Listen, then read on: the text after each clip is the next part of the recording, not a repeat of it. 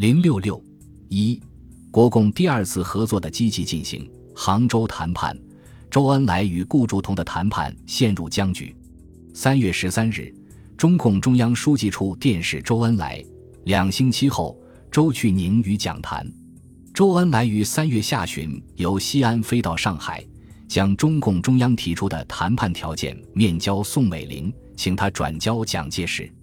这份书面材料分两部分，第一部分是共产党方面承认的条件，主要是拥护三民主义及国民党在全国的领导地位，取消暴动政策及没收地主土地政策，取消苏维埃政府及其制度，红军驻在地区改为陕甘宁边区。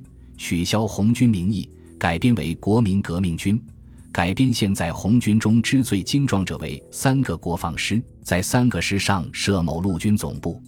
第二部分是要求国民党方面做到的，主要有实现和平统一、团结御侮的方针，全国停止剿共，实行民权，释放政治犯，容许共产党在适当时期公开，修改国民大会组织法及选举法。各武装部队均能派代表参加，修改国防会议条例，使共产党亦能参加，实行准备对日抗战工作及改善人民生活的具体方案。当时蒋在杭州，周恩来在潘汉年陪同下离沪去杭见蒋。蒋事前已见到中共的谈判条件，周当面向他着重说明，中共是为了民族解放。民主自由和民生改善的目的而提出上述条件来与国民党真诚谈判的。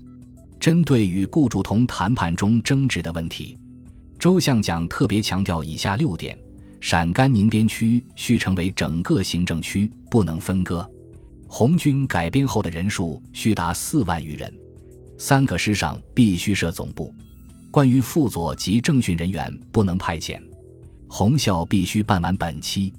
红军防地需增加。蒋听完周的意见后发表讲话，其大意有以下五点：承认中共有民族意识、革命精神，是新生力量。几个月来的和平运动影响很好。他希望中共检讨过去决定，并坚守新的政策，必能达到成功。承认由于国共分家至十年来革命失败，造成军阀割据、帝国主义者占领中国的局面。但分家之责，他却归过于鲍罗廷。他提出彼此要检讨过去，承认他过去亦有错误，其最大失败在没有造出干部。他现在已有转变，要中共不必说与国民党合作，只说与他合作。他希望中共要与他永远合作，即使他死后也要不生分裂，免得因内乱造成英日联合瓜分中国。要中共商量一永久合作的办法。周说：“共同纲领是保证合作到底的好方法。”蒋要周速回陕向中共中央报告与蒋关系及共同纲领问题。关于具体问题，蒋认为是小节，容易解决。他说：“国民大会、国防会议几个月后开，中共可以参加。陕甘宁行政区要整个的，需中共推荐一个南京方面的人来作证的，以应付各方。附的以下均归中共。”并由中共自己干，他不来干涉。军队人数不同中共争，总的司令部可以设，他绝不来破坏我们部队，只是联络而已。粮食阶级愿设法，即使永久合作的办法尚未肯定，他也绝不再打。杭州会谈后，周恩来三月三十日到上海，四月出京西安回到延安。中共中央政治局会议听取周汇报后认为，同蒋谈判结果尚好。决定在抗日救国十大纲领和国民党一大宣言基础上起草民族统一战线纲领，并提议在此纲领基础上成立民族革命联盟，吸收国共两党及赞成此纲领的各党派及政治团体参加，共同推举蒋介石为领袖。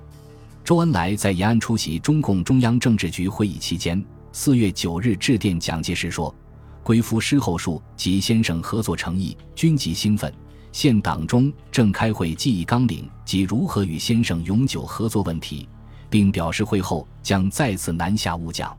五月下旬，国民党方面派以涂思宗为团长的中央考察团前往陕北苏区，对共产党、红军、地方政权以及群众运动进行考察，看共产党对于国民党合作抗日有无诚意，以及红军部队有无改编准备。